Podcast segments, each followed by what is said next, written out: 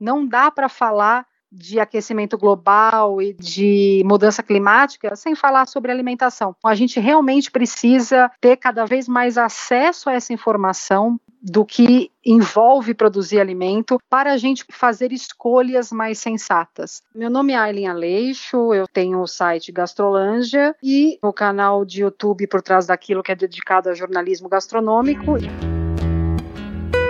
Instituto Claro. Cidadania.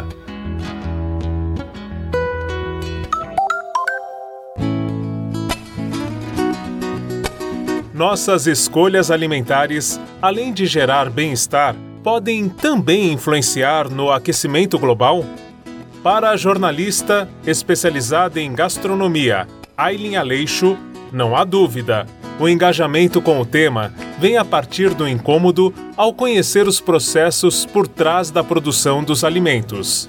Aileen constata, por meio de estudos oficiais, que a dieta humana está acelerando o aquecimento global, o desmatamento, a crise de água e o uso de recursos naturais. A preocupação é crescente com esse tema, tanto a saúde física quanto a saúde eh, ambiental em relação ao que a gente come, porque a gente está passando já por um caos climático. As coisas que estão acontecendo, tanto no Brasil, na Austrália, alagamentos e fogo, e boa parte disso é derivado do como a gente usa o mundo para produzir comida.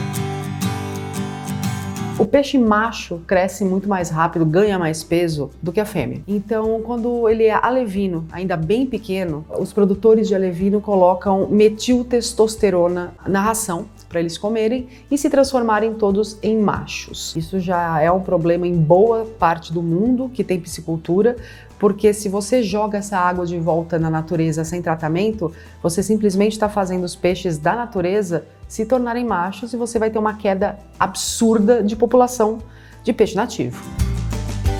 Este áudio é de um trecho do vídeo Desvendando a Piscicultura, do canal Por Trás Daquilo, de Aileen Aleixo.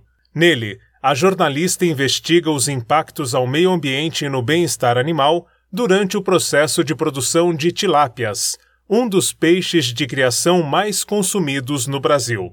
Como que um consumidor vai saber que se usa testosterona para reverter sexo de peixe? Isso não está em lugar nenhum, quase tá? Em manual de zootecnia. O, o que me deixa cada vez mais alarmada é a grandiosidade do problema que a gente tem na mão com a dieta atual do planeta. O quanto essa dieta está destruindo o planeta e a nossa saúde. O problema é o regime, o problema é regime que não dá satisfação. Em suas redes sociais, Aleixo não apenas apresenta os problemas, mas também traz processos sustentáveis de produção de alimentos. A diferença básica entre uma tilápia convencional e a tilápia sustentável é o modelo de criação. A tilápia é um peixe muito sensível à temperatura da água. Então, quando você uh, muda para um certo padrão de temperatura, você já transforma os alevinos em machos sem necessidade nenhuma de colocar testosterona. O Instituto Claro solicitou à jornalista dicas de como o cidadão pode mudar suas escolhas diante da informação e, desta forma, contribuir para que a produção de alimentos seja feita de maneira mais responsável. Eu posso falar aqui agora do cidadão urbano, classe média, que tem poder para escolher o que ele compra. A primeira coisa que eu acho interessante é comprar o que é local e sazonal. A gente está no Brasil, a gente tem uma oferta muito grande de legumes, de frutas, de verduras. Cada estação tem uh, a sua oferta desses itens vegetais. E sempre que as coisas estão na estação, elas têm mais gosto, elas são mais baratas, porque produzem mais, e no caso, elas precisam de menos agrotóxico, porque elas estão no momento certo de crescimento delas. Enquanto o tempo não trouxer teu abacate, amanhã será tomate, anoitecerá mamão. Não existe isso do ano inteiro ter tomate, o ano inteiro ter alface, o ano inteiro ter pêssego. A gente já faz isso acontecer, mas é completamente antinatural. tudo que está fora da estação exige muito mais água, muito mais hora homem, e quando não é orgânico, muito mais agrotóxico. Essa coisa da gente querer comer sempre os mesmos itens o ano inteiro não é só ruim para o planeta, mas é ruim para a nossa saúde. A gente precisa de micronutrientes diferentes, né? A gente precisa comer coisas diferentes. Além de dar preferência aos produtos que são locais e sazonais, Aleixo também defende a importância do consumo sempre que possível de produtos orgânicos. Não só porque tem uma contaminação de solo muito menor, porque tem os insumos não são sintéticos, são orgânicos, mas também porque para você ter certificação orgânica você tem que ter uma série de pólices de bem-estar humano também. As pessoas têm que ganhar decentemente, o solo tem que ser tratado decentemente, você não contamina lençol freático com agrotóxico, então você preserva fontes de água. O orgânico ele é uma cadeia que vai descontaminando o meio ambiente, ao contrário do que a gente chama hoje de convencional, que é o que está contaminando.